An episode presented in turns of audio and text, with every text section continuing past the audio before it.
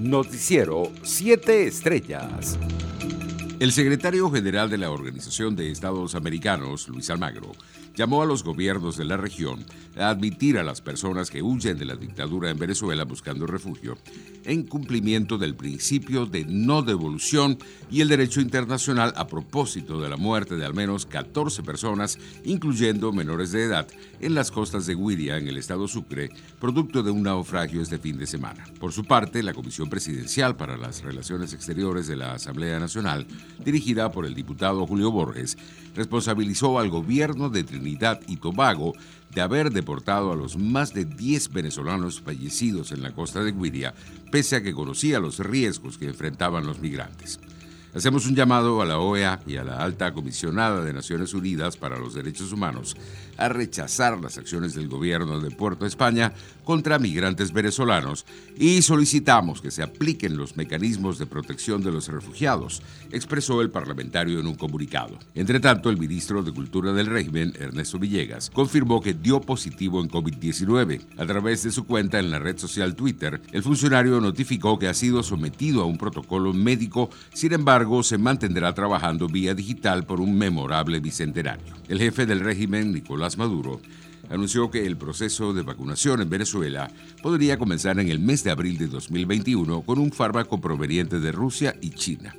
Por su parte, Delcy Rodríguez informó que se registraron 584 casos y 5 víctimas mortales por coronavirus en las últimas 24 horas en Venezuela.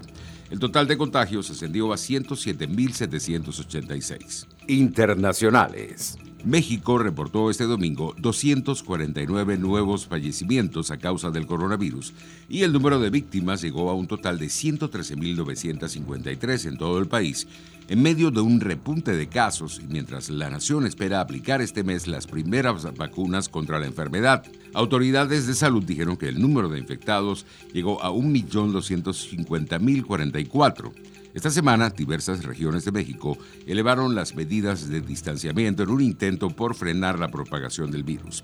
El viernes, el país azteca autorizó el uso de la vacuna fabricada por la farmacéutica estadounidense Pfizer y por su socia alemana BioNTech. En otras noticias, un grupo de hackers que se cree trabajan para Rusia robó información del Departamento del Tesoro de Estados Unidos y de una agencia estadounidense responsable de tomar decisiones sobre Internet y telecomunicaciones, de acuerdo con personas familiarizadas con el tema. En la comunidad de inteligencia estadounidense existe preocupación de que los hackers hayan usado una herramienta similar para acceder a otras agencias gubernamentales, de acuerdo con tres personas consultadas sobre el tema. Tres de las personas familiarizadas con la investigación dijeron que se cree que Rusia está detrás del ataque, según la agencia de noticias Reuters. Economía. La libra esterlina subió frente al dólar y el euro con la esperanza de que Gran Bretaña y la Unión Europea aseguren un acuerdo de libre comercio después de su decisión de extender las negociaciones más allá de la fecha límite del domingo. El dólar cotizaba cerca de un mínimo de dos años y medio frente a sus principales pares antes de una reunión de la Reserva Federal de Estados Unidos que finaliza el miércoles. La libra esterlina subió un 0,7% a 1,3317 dólares, su mayor ganancia en un día desde el primero de diciembre. Los precios internacionales del crudo avanzaban en horas de la mañana de este lunes.